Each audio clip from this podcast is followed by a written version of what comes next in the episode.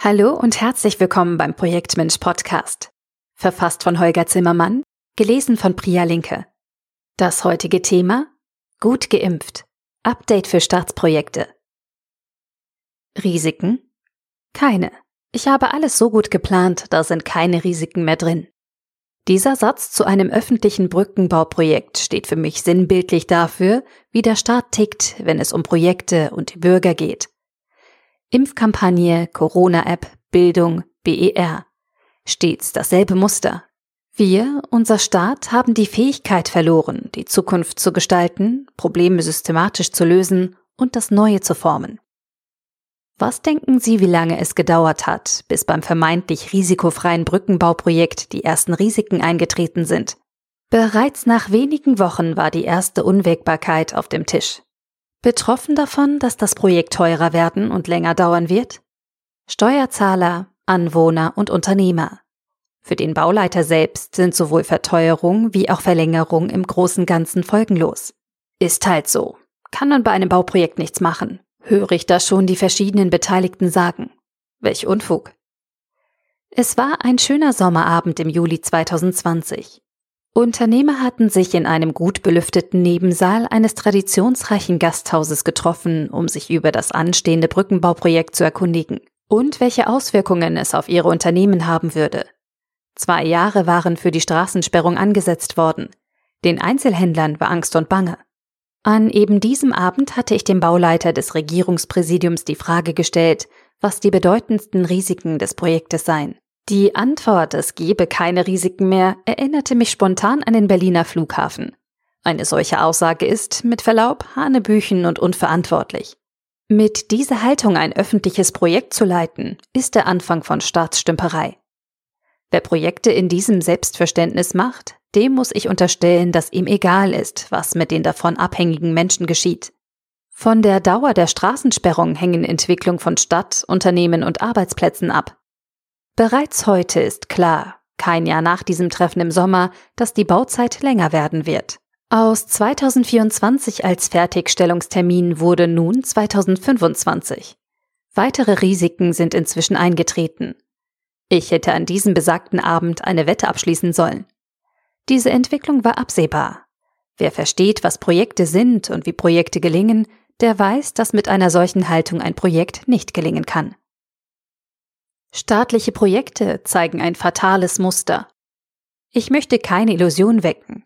Projekte, bei denen es schließlich immer darum geht, etwas Neues zu schaffen, bringen immer Unwägbarkeiten mit sich. Kein Projekt läuft glatt. Änderungen, Überraschungen, Erkenntnisgewinn sind erwartbar. Also muss ich als Projektleiter ein System der Zusammenarbeit bauen, das ein Projektteam in die Lage versetzt, mit diesen Effekten möglichst elegant und konstruktiv umgehen zu können. Das gelingt beispielsweise, indem man Risiken analysiert und einschätzt, um sie nach Möglichkeit zu vermeiden oder sich mindestens zu wappnen. Spätestens seit Klaus Greve und Team die Infrastruktur für die Olympiade in London 2012 rund eine Milliarde Pfund unter Budget und Monate vor der Deadline geliefert hatten, ist das kein Geheimnis mehr. Es gilt, ehrlich und offen mit potenziellen Unwägbarkeiten umzugehen. Staatliche Projekte allerdings zeigen ein ganz anderes Muster, das den häufigen Misserfolg erklärt. Das beginnt schon damit, dass der Auftrag in die falsche Richtung leitet. Etwa bei der Corona-Warn-App. Dazu wurde verkündet, dass eine App eingeführt werden sollte, anstatt ein Infektionskettenunterbrechungssystem zu bauen. Den Unterschied haben wir alle deutlich vor Augen geführt bekommen. Bei letzterem Auftrag wären auch die Gesundheitsämter in das Gesamtsystem integriert worden. Bei ersterem Auftrag, nur eine App zu bauen, sind sie außen vor. Wer die Medienberichte verfolgt hat, weiß, dass leider die zweite Variante gewählt wurde. Den richtigen Auftrag zu formulieren, das ist Handwerk, keine Raketenwissenschaft. Wie so viele Dinge im Projektmanagement solides Handwerk sind. Die Kunst liegt darin, dieses Handwerkszeug auch anzuwenden. Nach dem falschen Auftrag kommt schnell der zweite fatale Fehler. Der falsche Auftrag wird an eine bestehende staatliche Einheit delegiert, etwa ein Ministerium, ein Ministerium handelt als Ministerium im Rahmen eines Zuständigkeitsbereiches. Andere Ministerien verwehren sich gar einer Einmischung in die eigene Kompetenz. So werden Silos zementiert. Gebraucht wird bei einem Projekt jedoch genau das Gegenteil. Übergreifende interdisziplinäre Zusammenarbeit über Grenzen von Ministerien, Ämtern, Ländern sowie Fachgebiete und andere Organisationen hinweg.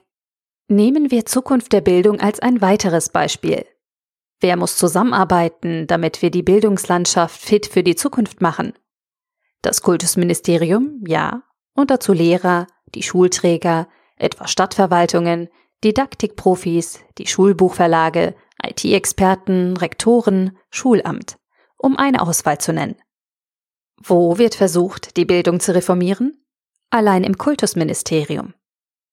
Lassen Sie mich eine Prognose wagen. Da kommt nichts wirklich Gutes dabei raus. Das alleine schon, weil die anderen Mitstreiter auf diesem Wege viel zu spät mitbekommen, was sich das Ministerium ausgedacht hat. Selbst wenn sie dann alle Befindlichkeiten ausklammern können und einen guten Job machen wollen, werden sie allein aufgrund der späten Informationen nicht liefern können, was nötig ist. Wird ein neuer Lehrplan veröffentlicht und die Schulen haben die Geräte dazu nicht, führt das zum Verriss. Verständlicherweise. Ganz abgesehen davon, dass die Macher auf diesem Wege Akzeptanzschwierigkeiten geradezu programmieren.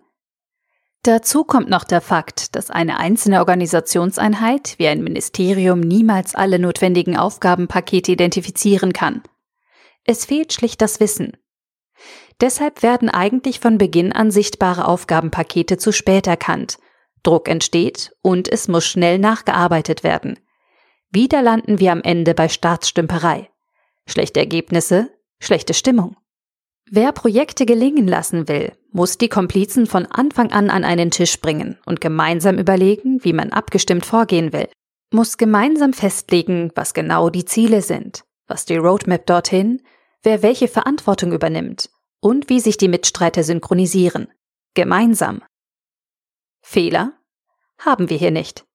Nun kommt den Projekten auch noch der Umgang mit Fehlern in die Quere. Bloß nicht zugeben. So werden Lernen und Bessermachen schwierig. Anstatt systematisch Risikoanalysen und Retrospektiven einzubauen, Fehler früh zu erkennen und zu beseitigen, werden selbst noch offensichtliche Fehleinschätzungen lieber im Nachhinein schön argumentiert. Das kostet nur unnötig Energie, die für die Prävention und die offene Fehlerkorrektur besser investiert wäre. Wenn ich ein entsprechendes Statement in den Medien höre, merke ich an mir, dass mir die Hutschnur platzt. Dabei werde ich doch üblicherweise als jemand beschrieben, der auch dann noch ruhig bleibt, wenn die Dinge wirklich schwierig sind. Da kann man wirklich zum Grollbürger werden, wie uns Sascha Lobo auf spiegel.de treffenderweise bezeichnet hat. Ich will keine Politiker und Staatsangestellten, die so tun, als wären sie die perfekten Maschinen.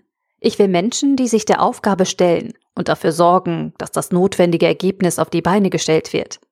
Wie ich auch in meinem Unternehmen keine Schönrednerinnen und Schönredner als Projektleiterin oder Projektleiter will, sondern Menschen, die den Dingen ehrlich ins Gesicht schauen und tun, was nötig ist, um eine Sache gelingen zu lassen. Wo gehobelt wird, da fallen Späne.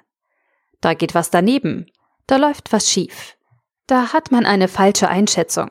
Das ist normal. Darauf muss ich mich einstellen. Also bitte in der Kommunikation nach außen niemals um den heißen Brei herumreden. Das sorgt lediglich für Unmut und schwindende Akzeptanz. Auch das ist Handwerkszeug, keine Raketenwissenschaft. Ich erwarte in einem Projekt, dass die Macher aus Schwierigkeiten und Fehlern lernen und die Dinge besser machen.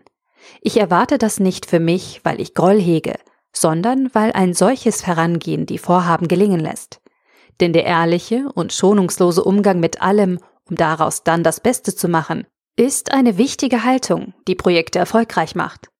Das habe ich in über 25 Jahren des Projektemachens immer wieder beobachtet. Ein konkreter Vorschlag.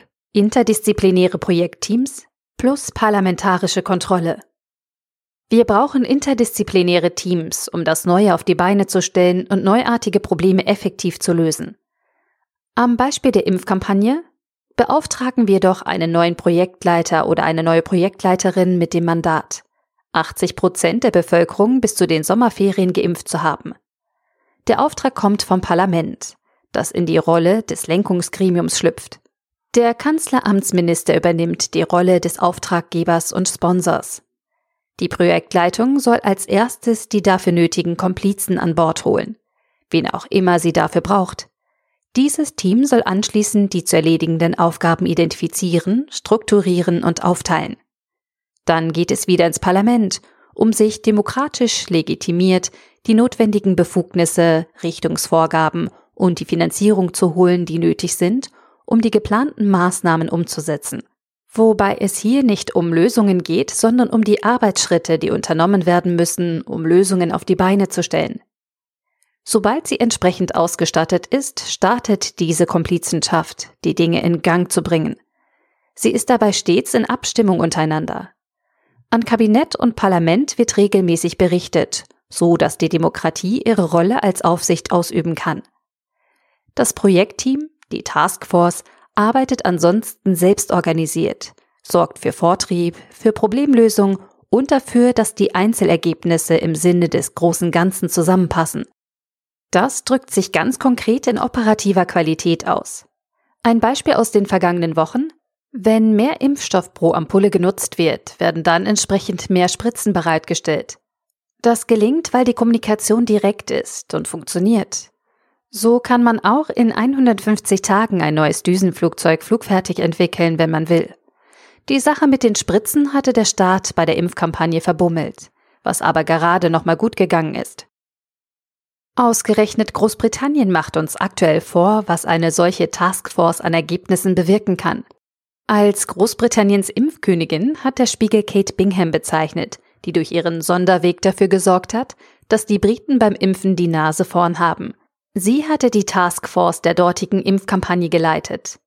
Anfang März waren bereits über 30 Prozent, Stand 3. März Spiegel.de, der Briten erstmals geimpft, während bei uns keine 6 Prozent, Stand 5. März Spiegel.de, die Erstimpfung erhalten hatten.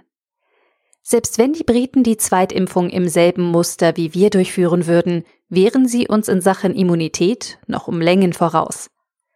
Nun können sie argumentieren, dass wir auf Europa warten mussten, womit sie richtig liegen. Doch auch auf dieser Ebene hätte der Auftrag an ein Projektteam plus parlamentarische Kontrolle funktioniert. Das Denken in Projekten als zeitlich begrenzte, interdisziplinäre, übergreifende Organisationsform zur Lösung eines spezifischen Problems kann uns als Gesellschaft noch sehr nützlich sein. Denken wir nur mal an die Klimakrise. Die Impfkampagne können wir so beschleunigen und aus der leidigen App endlich ein Infektionskettenunterbrechungssystem machen. Das in diesem Artikel beschriebene Vorgehen können wir überall anwenden. Welt, Europa, Bund, Land, Regierungsbezirk, Landkreis, Kommune. So können unterschiedlichste Disziplinen und Institutionen gemeinsam Sache machen, einen Coup landen.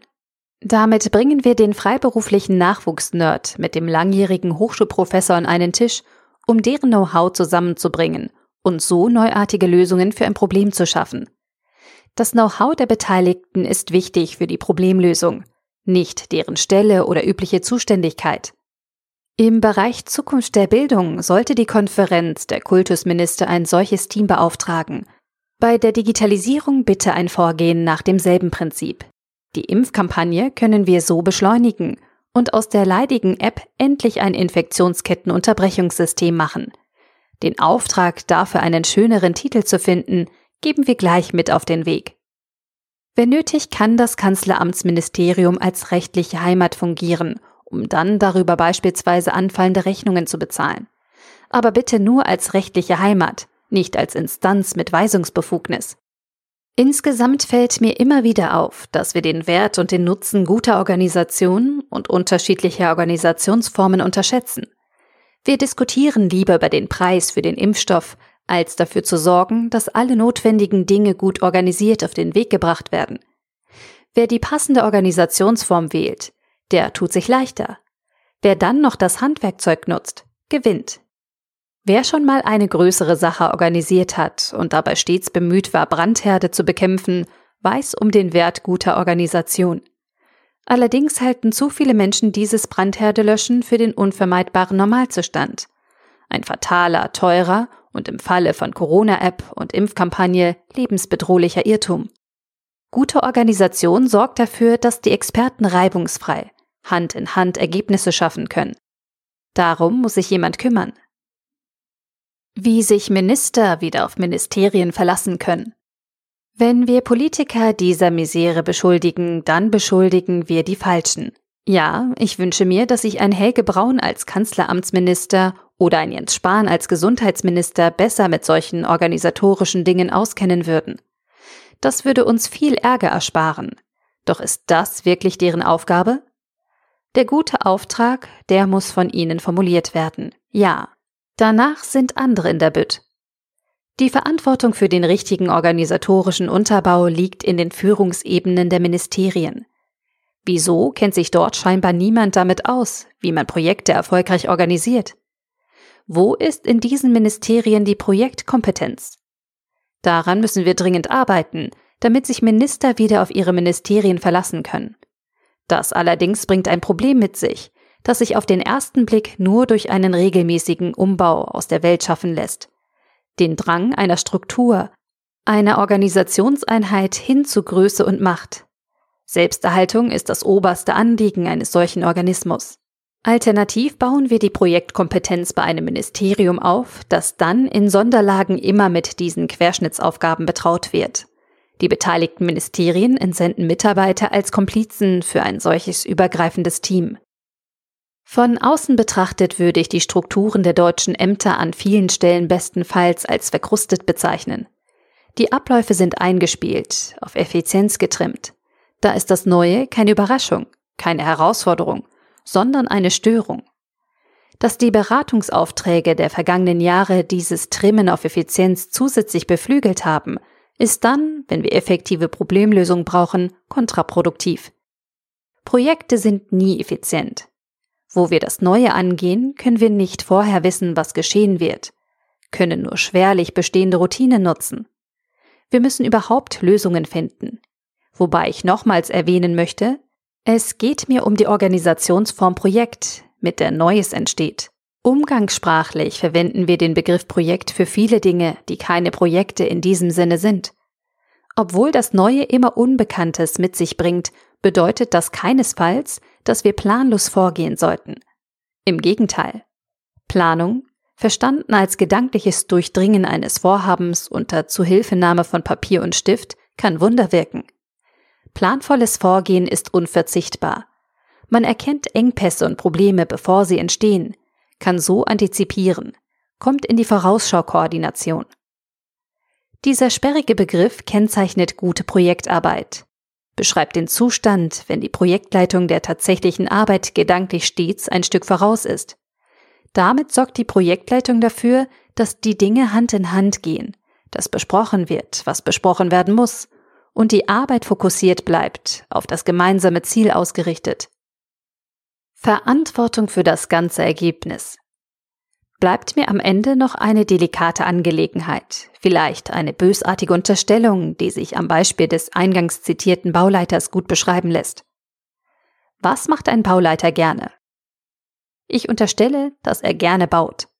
Deshalb hat er diesen Beruf ergriffen. Wenn also eine Baustelle länger dauert, knifflige Aufgaben mit sich bringt, kommt ihm das im Zweifel persönlich entgegen. Sicherlich nagen Gewissensbisse, weil wohl kein Bauleiter der Welt die Nutzer von Bauwerken mit einer absichtlich längeren Bauzeit ärgern will. Allerdings will er auch nicht für Pfusch am Bau gerade stehen müssen.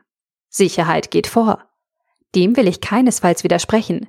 Dafür ist der Bauleiter verantwortlich. Dass das Bauwerk hält, was es verspricht. Was passiert, wenn der Bau länger dauert? Was geschieht, wenn das Bauwerk teurer wird? Nichts. Zumindest nicht bei den Verantwortlichen. Ein paar unbequeme Gespräche vielleicht. Bürgerprotest. Doch als Konsequenzen würde ich das nicht bezeichnen. Echte Projektleitung allerdings braucht Verantwortung für das komplette Ergebnis. Dazu gehören neben dem zu liefernden Produkt, in diesem Beispiel der Brücke samt Anbindung, auch Zeit und Kosten. Nur wo jemand verantwortlich ist, kann sie oder er seiner Verantwortung gerecht werden. Womit ich zum vielleicht bösartigen Teil meiner Unterstellung komme. Wäre der Bauleiter wirklich verantwortlich für die Brücke samt deren Kosten und Liefertermin, hätte er mir nicht erzählt, es gäbe keine Risiken. Er hätte mich an diesem einen Sommerabend gefragt, welche ich sehe, um so die Wahrscheinlichkeit zu erhöhen, seiner Verantwortung gerecht zu werden. Dieses Interesse habe ich in diesem Moment nicht gespürt. Im Gegenteil, es sah mir fast ein bisschen so aus, als würde er müde lächeln über diese Frage eines scheinbaren Nicht-Profis. Was will der da? der kleine Mann, der keine Ahnung hat von meinen Projekten. Naja, vielleicht habe ich die Botschaft lediglich auf dem falschen Ohr interpretiert, reagiere emotional, wie ich vielleicht auch das immer gleiche Nicht-Nachfragen der Politiker auf Vorschläge von außen auf dem falschen Ohr wahrnehme. Oder ist es doch Hochmut der Gewählten und des Staatsapparats? Hochmut kommt bekanntlich vor dem Fall. Ich hoffe für uns alle, dass wir nicht zu tief fallen. Gerne bin ich bereit, mich einzubringen, Rede und Antwort zu stehen zu dem, was ich hier schreibe. Es ist Zeit für ein Update. Zum Hintergrund, ich bin seit 1997 Unternehmer und beschäftige mich seither ausschließlich damit, wie Projekte gelingen. Viele unserer Kunden sind größere mittelständische Unternehmen. Im Rahmen unserer Arbeit begleiten wir auch staatliche Institutionen beim Aufbau von Projektkompetenz. Deshalb weiß ich, wie schwer sich die Akteure in diesen Strukturen tun – und ich zolle all denen meinen größten Respekt, die auf diese Problematik aufmerksam machen und versuchen, die Dinge zum Guten zu wenden. Darüber hinaus hatte ich und habe ich die Gelegenheit, im Rahmen unserer Arbeit gewählte Politiker auf verschiedenen Ebenen zu unterstützen, was meinen Blick durch eine weitere Perspektive anreichert. Wie ich Gremienarbeit aus eigener Erfahrung als Stadtrat kenne, Projekte an Schulen durchgeführt habe, Mitgründer eines Thinktanks zur Entwicklung des ländlichen Raums bin, sowie die Erfahrung mit gesellschaftlichen Projekten, sowohl beruflich wie auch im Ehrenamt mitbringe. Wenn ich dann noch verrate, dass ich dazu noch das Innenleben von Schulbuchverlagen kenne, wird das Bild komplett, das ich auf öffentliche Projekte gewinnen konnte. Sämtliche Gedanken in diesem Text basieren auf den Erkenntnissen, die ich auf diesem Wege gewonnen habe. Ihr Holger Zimmermann, Inhaber und Geschäftsführer von Projektmensch. Interessierter Bürger dieses Landes. Mit Projekten Wachstum schaffen. www.projektmensch.com Dieser Beitrag wurde gelesen von Priya Linke, Vorleserin bei Narando.